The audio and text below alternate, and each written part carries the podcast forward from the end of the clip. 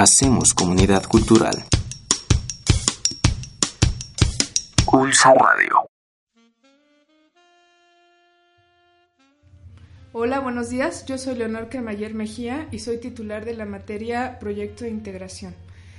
Tengo experiencia en esta materia de 10 años y me ha tocado conocer muchas generaciones y ver cómo este proceso ha ido madurando paulatinamente hasta ahora, 10 eh, años después, atender a un número importante de estudiantes y lograr que todos ellos eh, terminen su, su formación académica con un proyecto de intervención profesional y bueno, pues entonces en este día yo quiero hablar acerca de la importancia de la línea de investigación y la trascendencia que tiene esta para la generación de los proyectos. Bueno, una línea de investigación eh, para la carrera de las ciencias de la comunicación, igual que para otras áreas, significa un camino por donde los investigadores deben de transitar, por donde el investigador debe de caminar. Es una alternativa que congrega y distingue a un grupo de interesados en un campo, en un campo de conocimiento.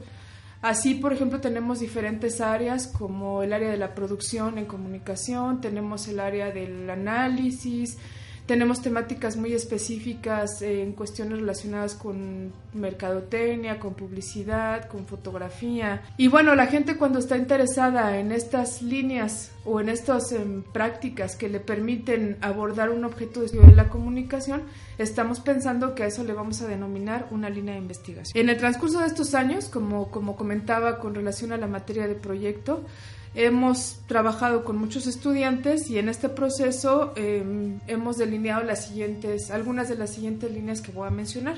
Por ejemplo, tenemos muchos trabajos vinculados con la comunicación organizacional y con las pequeñas empresas. Hemos trabajado para empresas pequeñas, medianas, de diferente giro. Por ejemplo, de giro de alimentos, de medios, educativo. Eh, también hemos tenido trabajos mm, de organizacional para instituciones públicas, secretarías de Estado.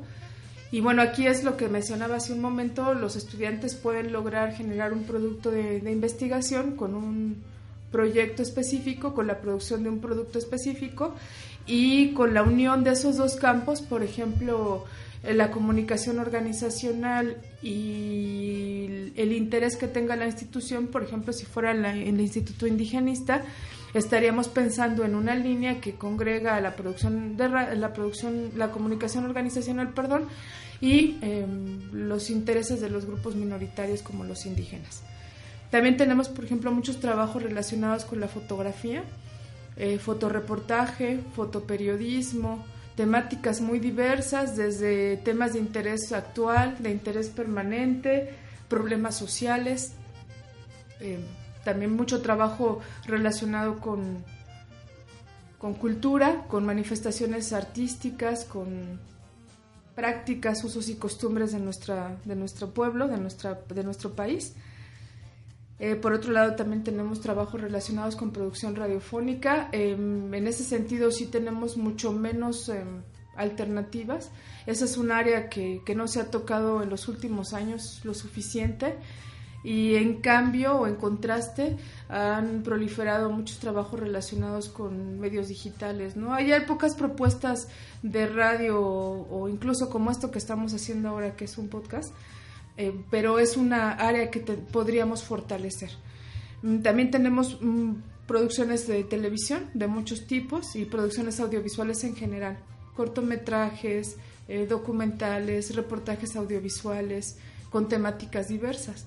Entonces con esto quiero volver a enfatizar que es como se ha ido construyendo estas líneas de investigación, que es estos caminos por donde por donde recorremos o los caminos que recorremos para ir definiendo qué es lo que nos va a dar esa característica como comunicólogos y qué mm, historia vamos creando entre todos para ir fortaleciendo estas historias y mejorando las, las, formas de producción o las formas del tratamiento de los mensajes a partir de este tipo de, de productos que se, que se elaboran. Tenemos también, por ejemplo, diseño de materiales multimedia, hay trabajos de páginas web, de aplicaciones. Como dije hace un momento, trabajamos con pymes y entonces ahí vienen a vincularse eh, las líneas de esa forma.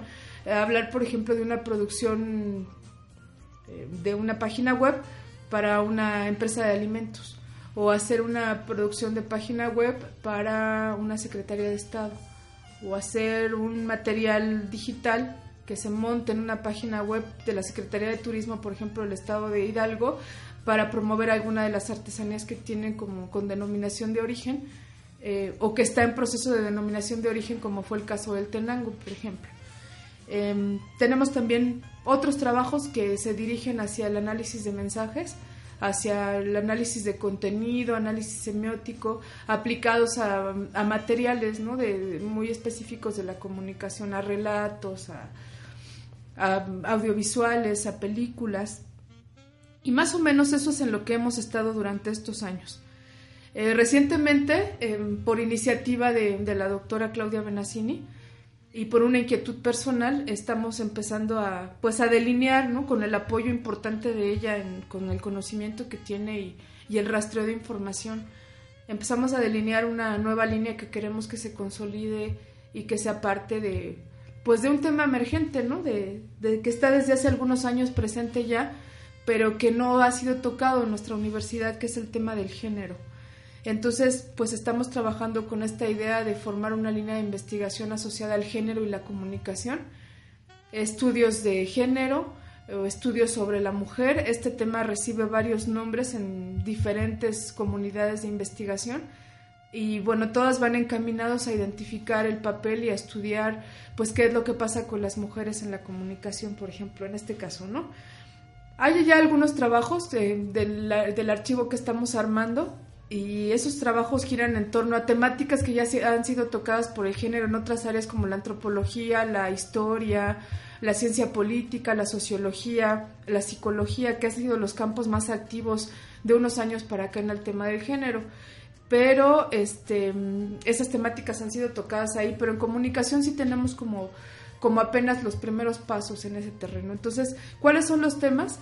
pues encontramos estereotipos de género, por ejemplo, que están aplicados en todos los mensajes de comunicación, cómo están sesgados y cómo están estereotipados los, las conductas y los comportamientos eh, que no, no se derivan de, del sexo por el que uno nace, sino de la construcción social que se hace a través de los contenidos de los, de los mensajes. Tenemos también mucho el tratamiento o algunos textos relacionados con eh, las mujeres como objeto, como objeto sexual, ¿no? Como objeto de consumo en los medios de comunicación. Este, quiero precisar que no son investigaciones formales académicas, pero sí son artículos, por ejemplo, que están escritos en revistas eh, de diferentes tipos, en revistas especializadas, también en, quizá en publicaciones periódicas. Entonces ahí es donde estamos encontrando otra vez esta reflexión, ¿no? De cómo, de cómo se está colocando a la mujer en los contenidos de los mensajes. Mm, temas tenemos, por ejemplo, también la presencia de la mujer en las empresas de tecnología y discriminación sexual, por ejemplo. Y bueno, ahí se va toda la disertación que tiene que ver con, con lo que ganan las mujeres, con los puestos que ocupan, em, a qué áreas de decisión o, de, o qué nivel de, dirección pueden pertenecer y qué características tienen estas mujeres y también el costo que tiene para ellas el formar parte de un mundo que pues prácticamente por muchos años fue habitado solo por los hombres, ¿no? Eh, por, ejemplo, recuerdo en la experiencia que, que tengo con estudiantes que hace algunos años no era común que una mujer se dedicara, que estudiara comunicación, se, se dedicara a manejar tecnología, por ejemplo, en edición. Y hoy estoy haciendo un trabajo y tengo cerca de mí a una chica que está trabajando con esto, ¿no? Entonces, eso es un proceso de cambio que ha, que ha habido, ¿no? Y que, que, llama la atención porque las mujeres han ido poco a poco incursionando en esta área de la tecnología. También tenemos, por ejemplo, trabajos relacionados con la visión feminista que tienen los hombres en su vida cotidiana. Eh, tenemos temas de la doble jornada, por ejemplo, las mujeres que trabajan y que tienen que hacerse un espacio, y tienen que hacerse un lugar y tienen que mantener una familia y tienen deseo de, de tener un desarrollo profesional con una buena remuneración, pero que no por eso dejan de ser madres o dejan de ser hijas o dejan de ser hermanas. Y bueno, las mujeres siguen viviendo a pesar de 50 años o más de 50 años de estar este, estudiando este tema del género, siguen haciendo esto que se conoce como la doble jornada. Entonces, bueno, quiero reiterar que estos em, ejemplos que estoy poniendo ahora tienen que ver con investigaciones que se han hecho de la presencia de la mujer en los medios de comunicación, ya sea como contenido o como productoras o como participantes en empresas de comunicación. hay múltiples cambios, campos de conocimiento, ¿no? Y entonces, pues por eso, eso eso va ligando y nos va haciendo encontrarnos en estas líneas con la historia, con la sociología, con la informática, con todas estas áreas que tienen, tienen temas que, que, tienen que ver y que nos, nos vinculan, ¿no? Bueno, ¿qué tenemos? También tenemos el tema del empoderamiento de las mujeres.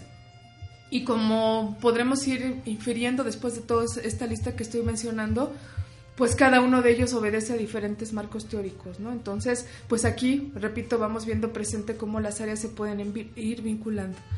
También tenemos a las mujeres como, como motivadoras de cambios sociales, tenemos también trabajos de antropología feminista, eh, también hay uno muy interesante acerca de la brecha digital que hay entre hombres y mujeres, ¿no? Cómo se acercan las mujeres a la tecnología, pero no como, como parte de los procesos de producción de contenido, sino en términos generales, qué distancia hay entre el, acercamiento que tienen las mujeres a la tecnología y los hombres y qué hacen con esa tecnología.